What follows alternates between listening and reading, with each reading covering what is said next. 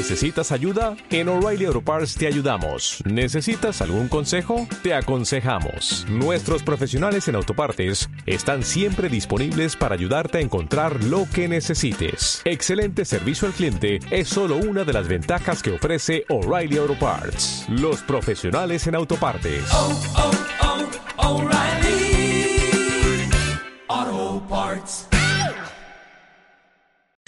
Muy bien, volvemos con un nuevo bloque de historias de gol aquí a través del Facebook Live y tenemos una nueva entrevistada en el día de hoy. Hoy estamos con Maggie Aisega, ex jugadora de hockey y de las Leonas. Maggie, ¿cómo te va aquí? Julián Quintero y Karen Paniza te saludan. ¿Cómo andan chicos? ¿Todo bien? Bien, todo, tranquilo. ¿Cómo va la cuarentena, Maggie?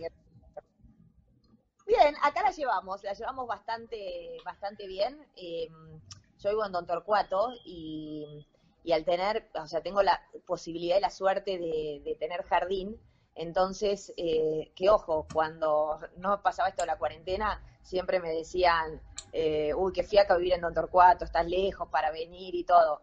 Eh, yo siempre dije que elegí el, el, verde porque prefiero meter más viaje, estar un poco más lejos, pero, pero bueno, siempre me gustó, viste, volver como a la, me da, me da mucha paz, mucha tranquilidad. Y hoy, con esto de la cuarentena, la verdad es que, y con los tres chicos, se hace más llevadero, porque tengo muchas amigas viviendo en, en departamentos, en espacios mucho más chicos, y obviamente se les complica porque para los chicos es más difícil. Bien, eh, ¿qué actividades estás haciendo durante, durante esta cuarentena y qué descubriste que antes no hacías? Mira, estoy, la verdad es que parece que uno está en su casa y no sé si a ustedes les pasa, pero a mí el día se me pasa a mil. Es como que me levanto a las 7 de la mañana y ya miro el reloj que son las 5 de la tarde y decís, ¿en qué momento pasó tanto tiempo? O sea, tan rápido este tiempo. Y mira que yo soy una persona súper activa, es que dejo, o sea, me levanto siempre muy temprano, los chicos al colegio, después eh, haces eh, entreno, después te vas a laburar, siempre, o sea, voy, vuelvo, voy a la noche hockey, volvés a la noche, ahora me parece como digo, siempre se me pasa mucho más lento el día. Eh, la verdad que estamos trabajando bastante porque con el tema de, los Zoom, bueno, o sea, todos estos dispositivos, ustedes lo saben porque de hecho estamos haciendo la nota por acá, eh, se trabaja y se, sigue, se puede seguir trabajando.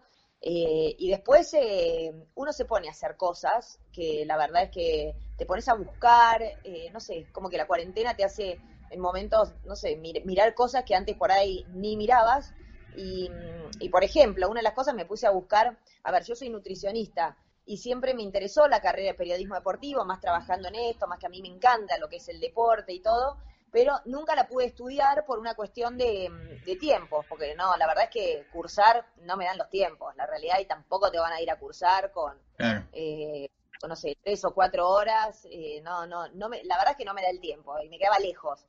Eh, y bueno, encontré en la UP em, carrera online de periodismo deportivo, por lo menos el 50%, así que en agosto arranco. Bueno, bien. sí, no, no, re contenta, pero bueno, espero poder terminarla y todo, porque uno por ahí decís, venís embalada y después tenés que ver, tengo menos ritmo de facultad ahora que, que nada, pero bueno, eh, iba a arrancar ahora, pero con el tema de los chicos, del colegio, la verdad que se hacía muy difícil. Y dije, bueno, empieza en agosto y por lo menos me saco las ganas esas, que después, bueno, si no lo puedo llegar a hacer por los tiempos, por lo menos dije, bueno, lo intenté. Y eso, eh, eso me parece como que, bueno, que, me dieron ganas y, encontré también hacerla online, que era un poco lo que uno, a ver, lo, lo que puedo en realidad, ¿no? Y, y, y ojo, esta cuarentena me dio a a decir, si hay mil cosas que puedes hacer online y que por ahí en otro momento no, no las hacías, ¿viste? No, no las hacías porque las hacías eh, presencial, pero, pero bueno, así que contenta. Maggie, hablabas un poco sobre tus actividades y sobre el tiempo, y en base a esto te pregunto, a los siete años empezaste a jugar al hockey en Belgrano, bueno, preguntarte por tu paso en el club y si alguna vez tuviste alguna referente defensora, bueno, de Belgrano, claramente. Sí, la verdad es que las defensoras de Belgrano en ese momento eran Celina Gismondi y Raquel Sanguinetti, que eran las grandes y a las que yo, viste, perdón, ahí me fui, a las que yo miraba como wow, que a veces me tocaba entrar y me quería morir. Y después a nivel selección era Marisa López, eh, Marisa López, que era la que ella jugaba en, NBA, que en ese momento era Suri, y Marisa tenía el 3 y yo después tuve el 3 por ella, le pregunté si podía quedarme con esa camiseta, era como para mí, wow, viste, y era nada, una jugadora que me encantaba, siempre. La iba a ver y decía, qué grosa, y aparte una tipa de 10. Eh, pero bueno, sí, uno siempre tiene referentes y sobre todo en el puesto de uno que, las mirás y tratas de sacar ideas, pero me pasaba tanto con las del club como las de la selección y tuve la suerte de poder compartir cancha tanto con Raquel y Celina en el club como con, a ver, con Marisa Alfi para nosotras en la selección. Muy bien. Y hablando un poquito más sobre Belgrano, ¿cuál fue el mejor campeonato que viviste con el club? Y el mejor campeonato eh, claramente fue, mira, si no me equivoco y no tengo mal las fechas, el 2015, que fue cuando llegamos a la final eh, que era la primera, a ver, siempre entrábamos en playoff y nos costaba por ahí, depende, viste, cuando siempre entrábamos en playoff cuando eran de seis, de cuatro no podíamos entrar. Pero cuando era de entrábamos y nos quedábamos en los cuartos. Y esta vez le, ganamos a Coaje en los cuartos, que para nosotras ya era un paso enorme. Y después teníamos a Ciudad em, como una semifinal y la otra semifinal era Jeva River.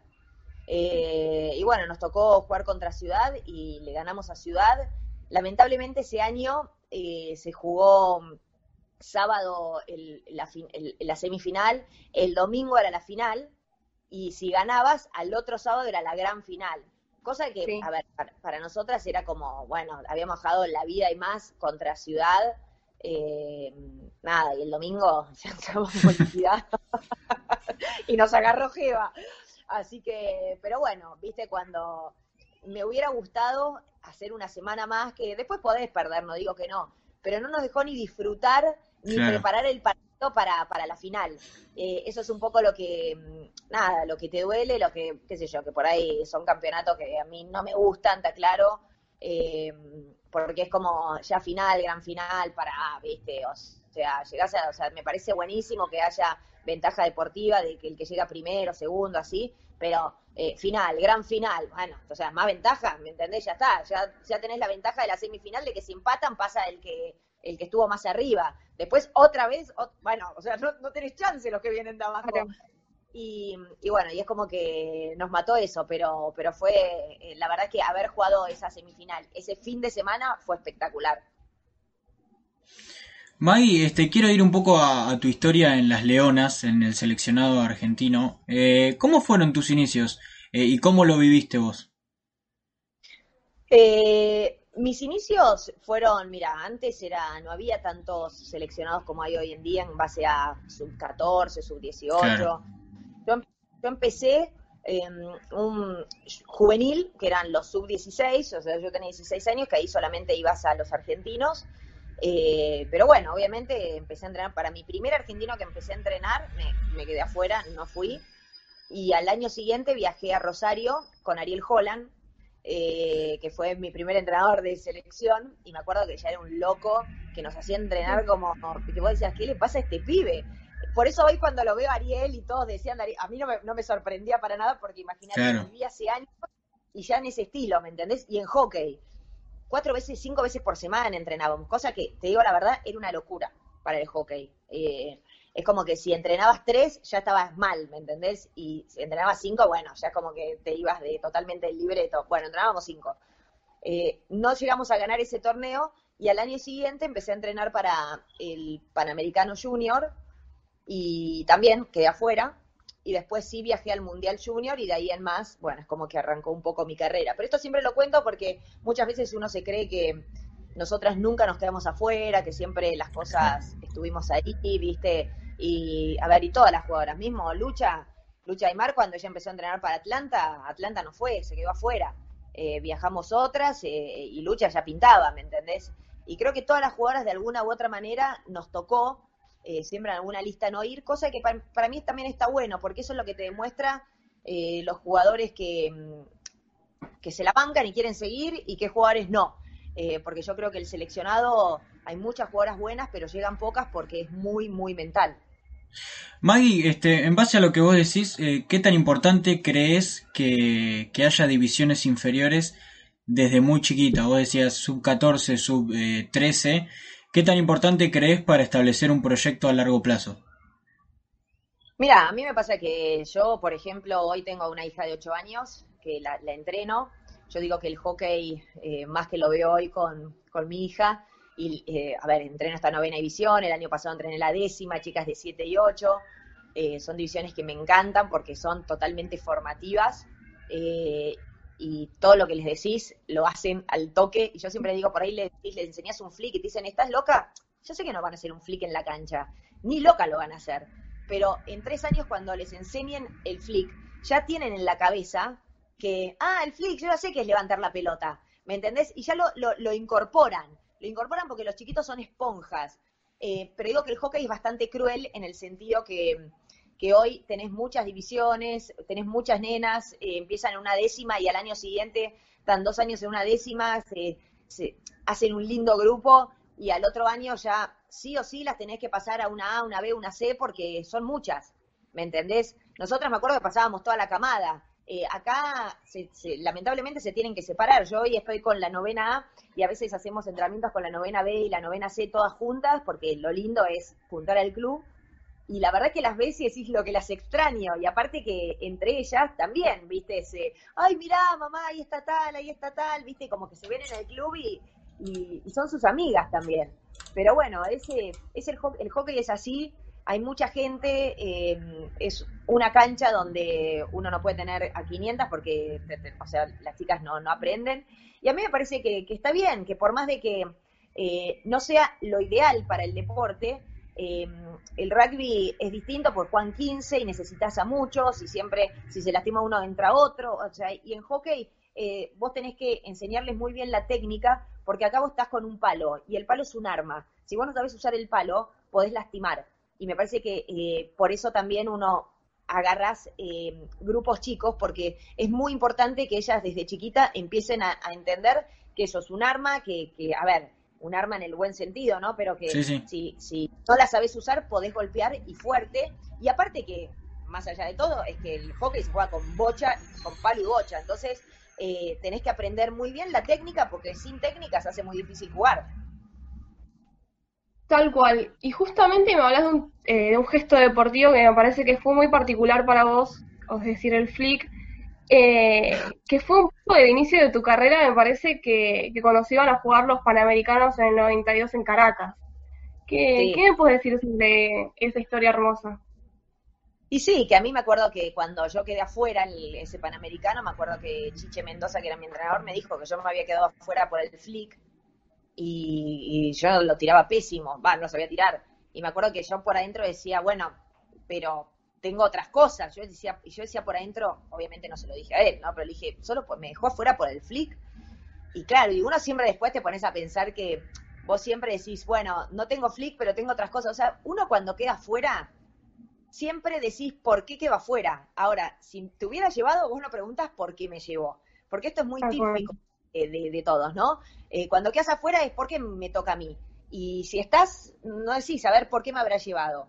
Eh, porque es como, ah, bueno, me, tocó.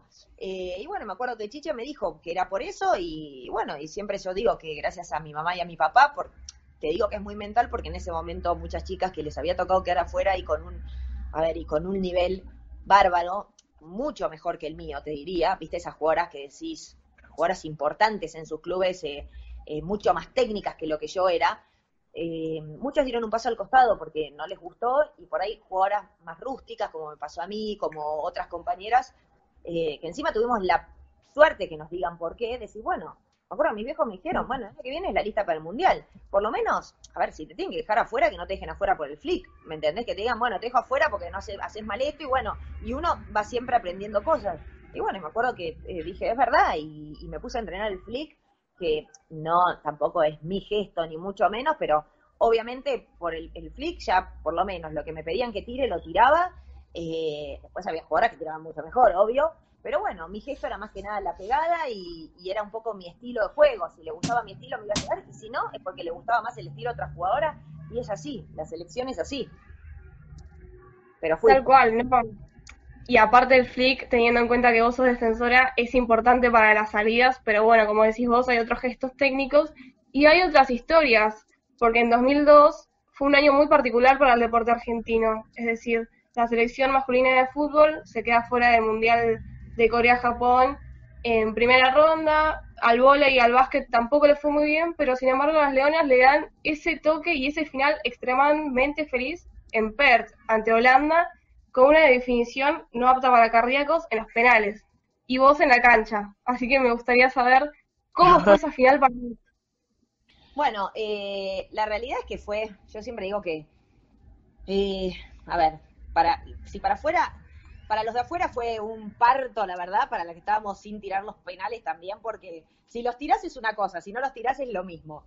Eh, pero fue un torneo donde siempre digo que para uno para ganar, para ser campeón del mundo, se te tienen que dar, es como que se te tienen que unir todos los planetas, ¿no? Porque a las, a ver, los cuatro que habíamos llegado a semifinales eh, éramos, éramos los mejores equipos en ese momento eh, pero bueno, a nosotros nos tocó una semifinal durísima contra Australia, que fue un muy buen partido. Nosotros creo que tuvimos ese, para mí fue de los mejores torneos que, jugamos. Y, bueno, y esa semifinal la realmente la jugamos muy bien. Y bueno, y lucha, siempre digo que fue de los partidos que mejor la vi en toda mi vida en la selección.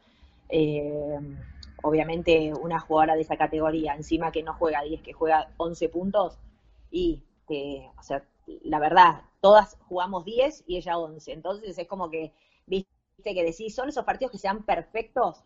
Y después, bueno, la final con, con Holanda fue un. Nada, digo que siempre esa. Eh, eh, tenés esa pizquita de suerte que, que una pelota podía entrar, o, eh, tocar el palo y entrar, o tocar el palo y salir, y te dejaba fuera. Y bueno, también, más allá de haber hecho un torneo, para mí, te repito, de los mejores que, que jugamos, porque creo que jugamos muy bien todos los partidos, eh, salvo, bueno, uno con Rusia, que ya estábamos clasificadas, que es típico, como que vos te relajás y terminamos perdiendo con Rusia.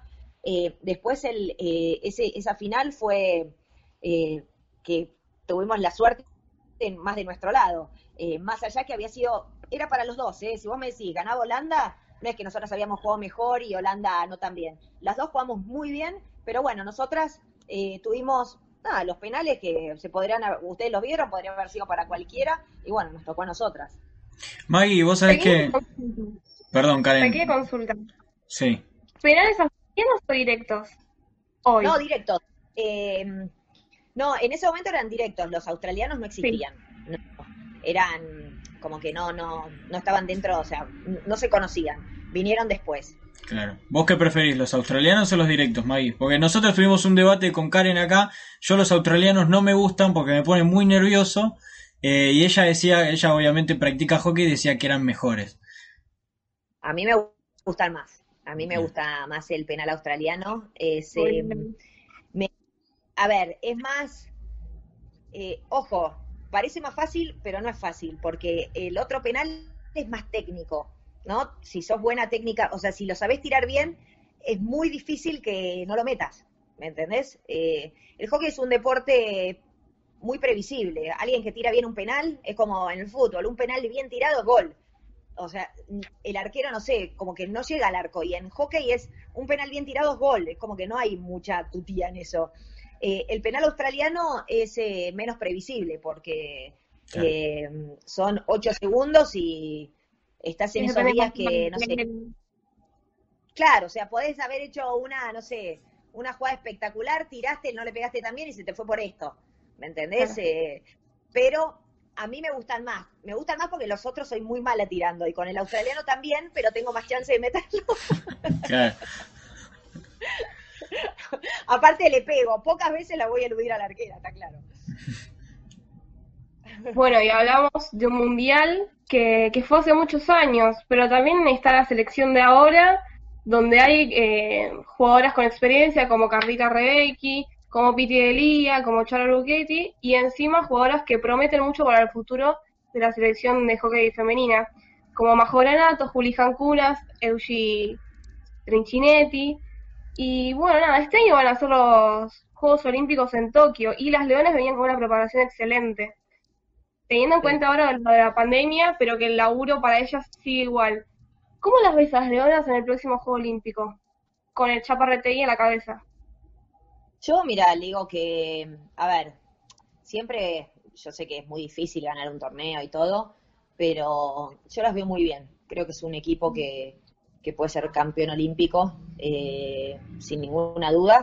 Obviamente, te repito, se tienen que dar muchas cosas porque puede, a ver, estar en, no sé, cuando fueron, no me acuerdo, al Champions Trophy, que no me acuerdo en qué año fue, jugaron bárbaro todos los partidos, terminaron saliendo cuartas porque perdieron por poquito, no sé, por, como te diga, por penales, no me acuerdo, pero me acuerdo que terminaron cuartas en un Champions Trophy cercano, eh, habiendo hecho un torneo espectacular, pero bueno, te deja eh, una semifinal afuera de la final y el último partido te caíste un poco y terminaste de poder pasar primera, terminaste cuarta. Eh, te repito, creo que tienen equipo para ganarlo, no solamente por ellas, porque sino también veo a los otros equipos y, digo, Argentina está mejor, salvo Holanda, creo que hoy Argentina le pelea a Holanda, me parece que son los dos equipos que están un poquito por arriba.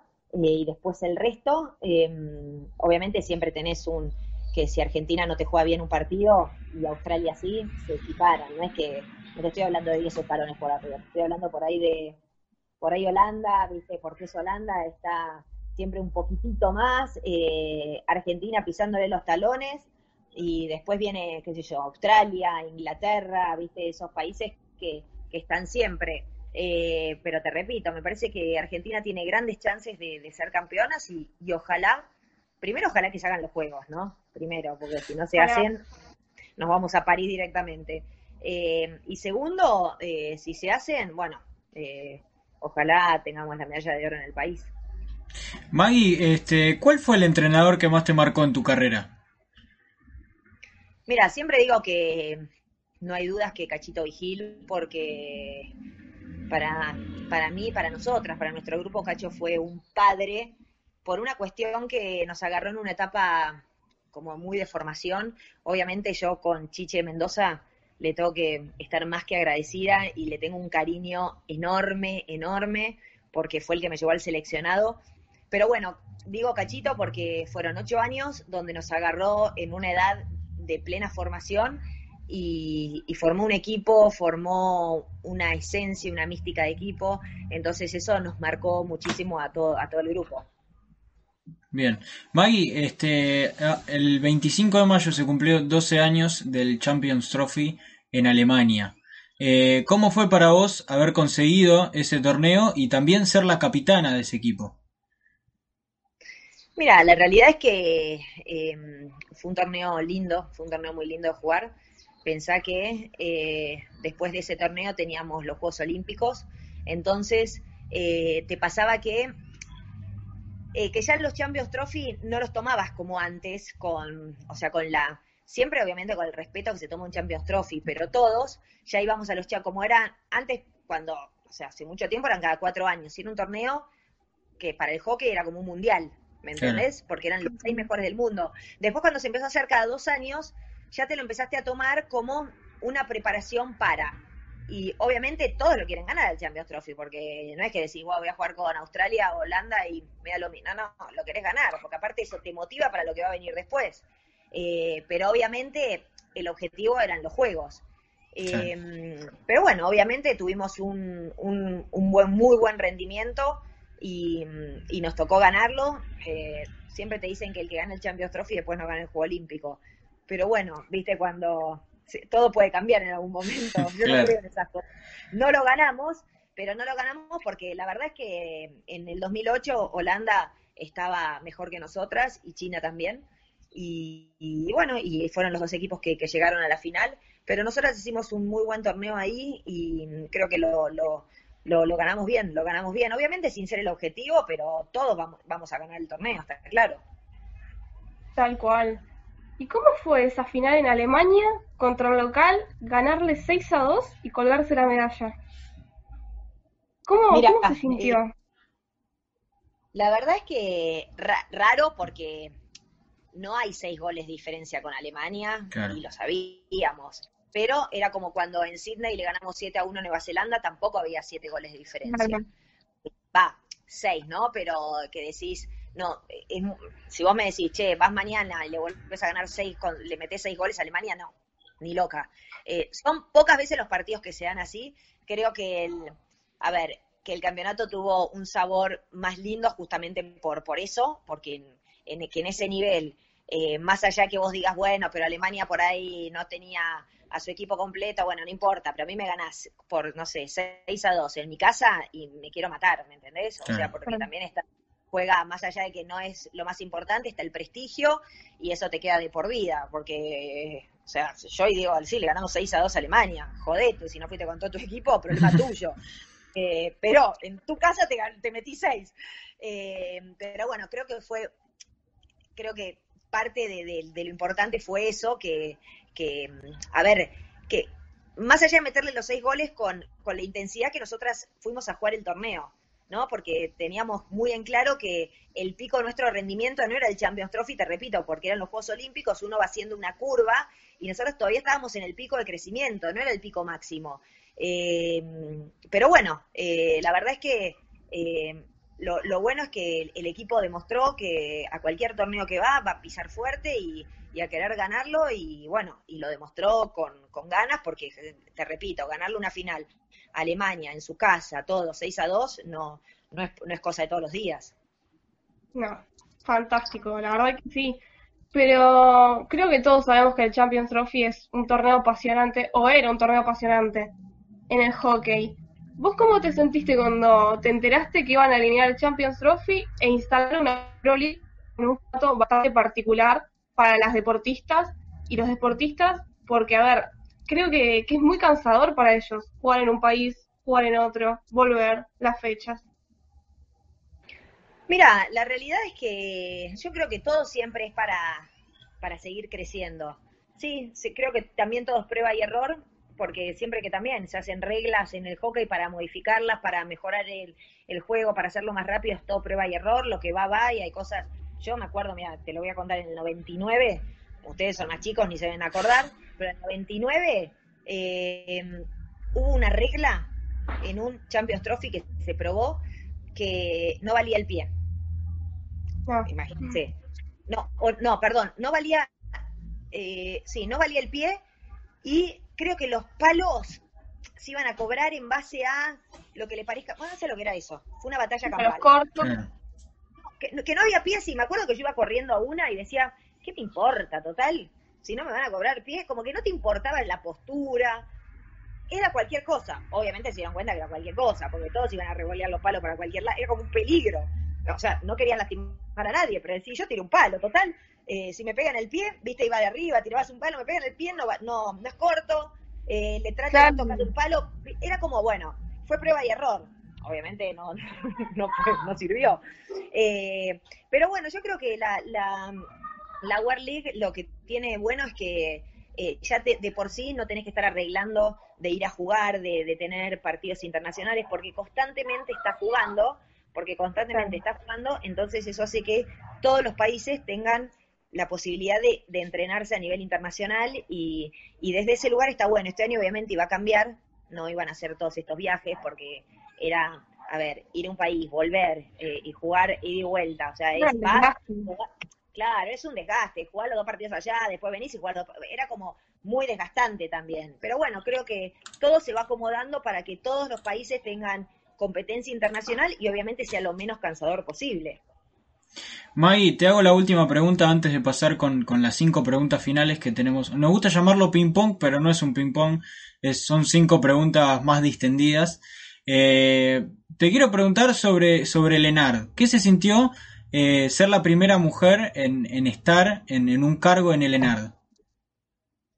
Mira, yo siempre digo que, a ver, la, realidad es que a mí me llamaron y yo fui contenta porque obviamente como todo, uno hay cosas que estás al tanto, otras económicas que por ahí no tenés mucha idea, porque eh, yo voy a una reunión específica por mes donde se tratan los temas que del deporte pero bueno, hay cosas por ahí económicas que uno tiene que estar en el día a día para saber. Si a vos te dicen, eh, mirá, eh, están pidiendo de tal lugar, eh, eh, no sé, la cancha sale tanta plata, ¿les parece bien? Y yo qué sé si, si está bien, si es mucho, si es poco, pero porque no estoy en el día a día en eso, ¿me entendés? Pero bueno, sí hay gente que está en el día a día y uno confía y decís, bueno, está bien o no, después, si está mal o está bien, o sea, yo esa parte no la sé tanto. Después sí, obviamente, sé otras cosas, por eso, a ver, en el directorio eh, somos varios, porque siempre digo que, a ver, que haya hombres y mujeres, eh, ¿en, qué, en, qué es distinto? Que obviamente que el, pensamiento y el objetivo de todos es el mismo.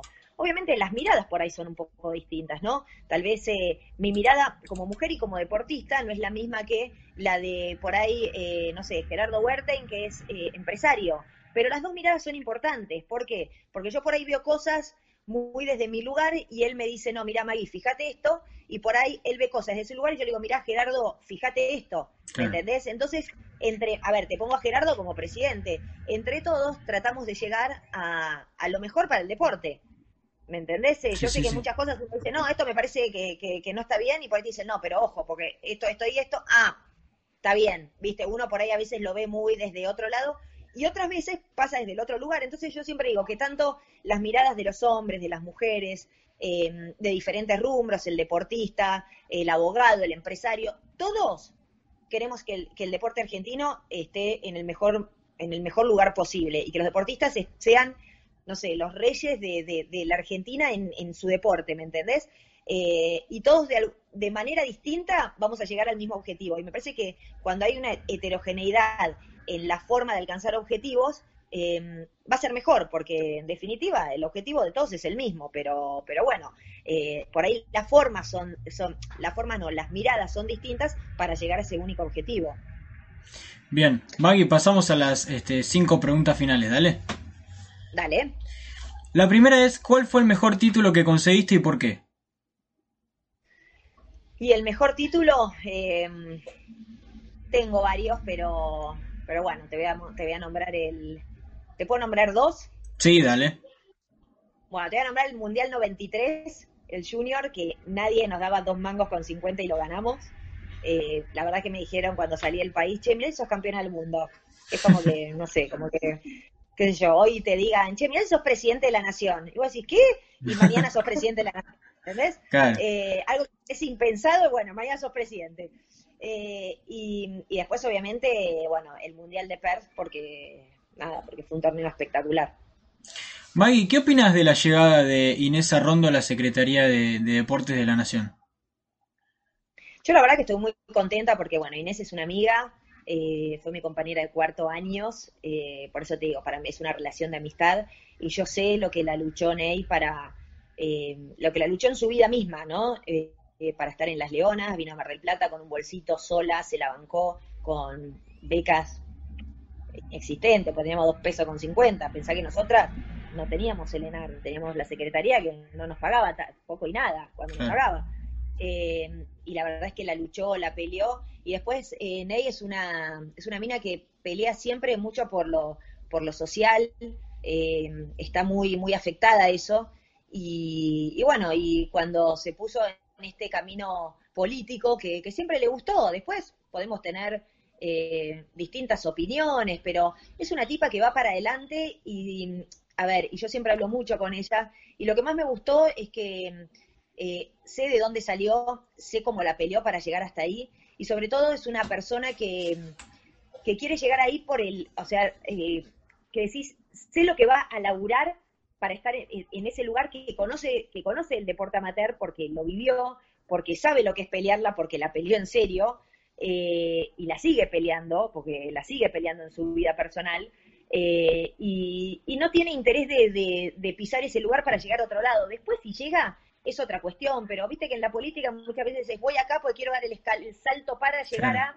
No, no, ella quiere mejorar el deporte y sé que tiene unos valores enormes y digo, ojalá que la dejen trabajar tranquila, lamentablemente vino esta pandemia, entonces es como que todo hizo una vuelta de un giro a 360 grados porque hoy el CENAR está ocupado por gente que, que bueno, que está aislada por este coronavirus, lamentablemente, entonces eh, estás como con todo lo que querés hacer, obviamente tenés que irte de, del ámbito, pero la verdad que yo estoy muy contenta y estoy muy tranquila porque sé que es una mina que tiene unos valores enormes y que va a pelear, y sobre todo porque es una excelente persona y eso te deja más que tranquila.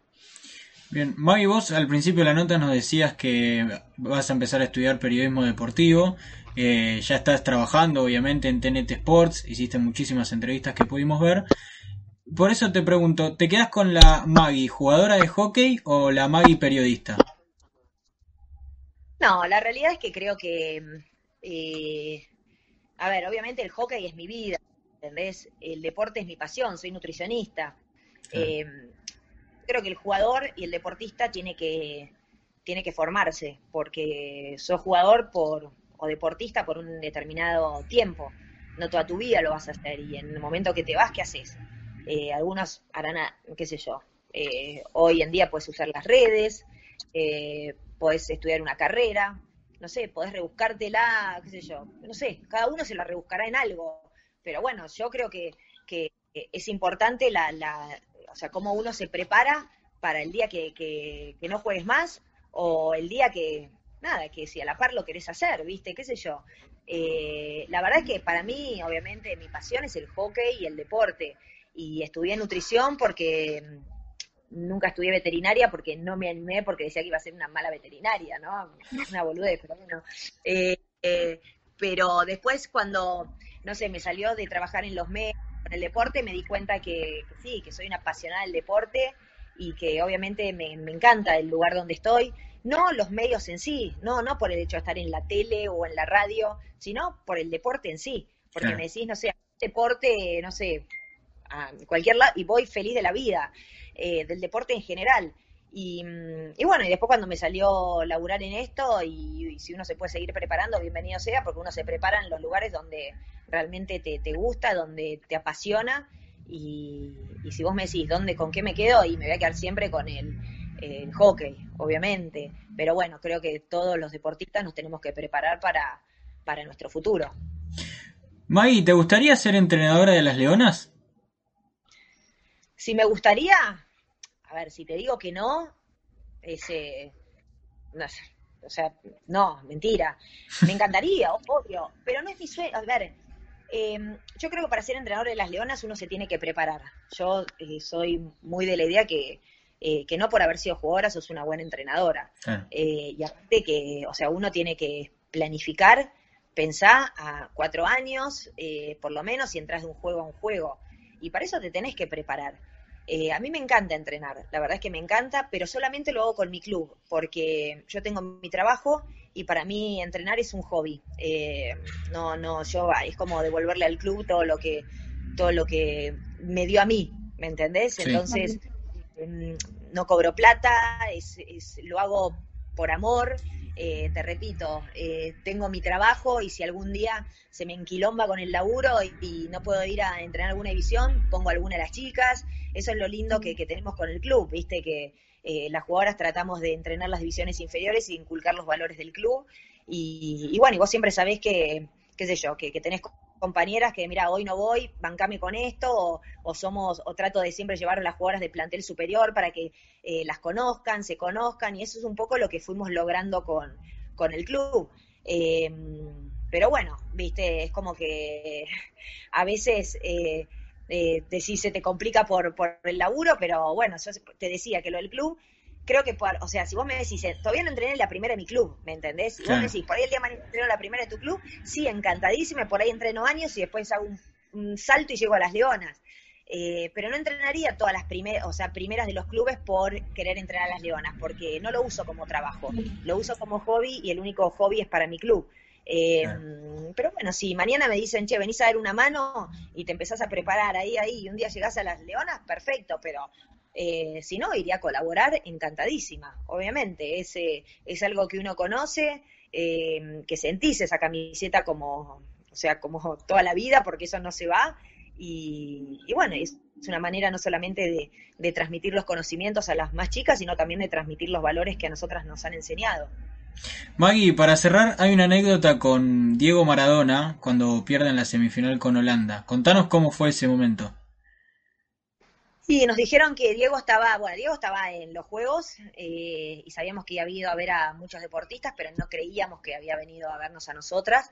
Y nos dicen, está Maradona. Y nosotras mirábamos a la tribuna y decíamos, no, no, no creo que esté. Y bueno, cuando terminó el partido nos dicen, vos cuando terminás en los Juegos Olímpicos, vos tenés todo un, a ver, no sé lo que querés, es como que sí o sí tenés que pasar por prensa, eh, bueno, todo un, recorrido estipulado, ¿no? Y bueno, me acuerdo que habíamos perdido y nos pidieron a Lucha y a mí, que éramos la capitán, la subcapitana, que nos quedemos, y nos dicen, se nos acercan y nos dicen, vengan, vayan rápido, de, o sea, contesten dos preguntas y vayan al vestuario porque está Maradona. Y bueno, y cuando llegamos al vestuario estaba Diego, ahí que obviamente a los vestuarios no entra nadie, solamente jugadoras, cuerpo técnico y Maradona. y, y, bueno, y estaba ahí, nos dijo unas palabras muy lindas como que mm, al otro día nosotras teníamos, va, al, otro día no, sino en un día y medio teníamos la posibilidad de pelear por una medalla de bronce y que lo decía él, que era una persona que si no ganaba, eh, si no era el uno, eh, parecía que todo era un fracaso, pero él sabía la importancia que tenía una medalla y que hubiera dado cualquier cosa por, por eh, haber estado en un Juego Olímpico. Y si bien nosotras lo sabemos porque no somos un deporte profesional, que te lo diga alguien que, que está más arriba que cualquiera, que donde pisa eh, te pueden, pueden venir a ver a las Leonas el partido, pero pisa Maradona y se dan todo vuelta y ya dejaron de ver el partido, porque es así. Eh, que te lo diga él, la verdad es que motivó y mucho. Y, aparte nos dijo, las voy a venir a ver en ese, en ese partido y cumplió, vino. Así que la verdad es que con los deportistas él siempre se portó, por lo menos con nosotras, de primera. Y, por eso es que, que, nada, que si cuando a mí me preguntan de, Diego, tengo palabras más que de agradecimiento, porque encima me pidió la remera y obviamente se la di y Lucha le dio los botines y le dije, bueno, nos debes una, ¿eh? Imagínate la cantidad de remeras de pedidos que debe tener Maradona y cuando estábamos en el avión de vuelta de Beijing, eh, se acercó uno de la AFA y nos dio a mí y a Lucha una remera que le había firmado Diego, hasta tuvo la, a ver, la no sé, eh, se, acordó de, lo que le habíamos dicho y nos mandó las remeras. Eh, la tengo en, encuadrada acá, pero la verdad que un genio, el, nada, a ver, este gesto que tuvo para con nosotras, que, a ver, si no te daba la remera, no iba a decir, ay, este, no sé, nos cagó la remera, no, ni ahí. Pero, pero bueno, un gesto que nos sorprendió para bien y, bueno, la verdad que, que, muy contentas porque, bueno, por lo que representa Maradona para, para lo que es la camiseta argentina, ¿no? Bueno, Maggie, te agradecemos muchísimo el tiempo que tuvimos para charlar aquí un poquito en Historia de Gol a través del Facebook Live. Bueno, chicos, la verdad que gracias, un placer, la pasé muy bien. Les mando un beso grande y bueno, éxitos a ustedes en todo. Bueno, muchísimas gracias. Ahí pasaba la palabra de Maggie Aisega aquí en Historias de Gol. Nos vamos a un corte y seguimos con más.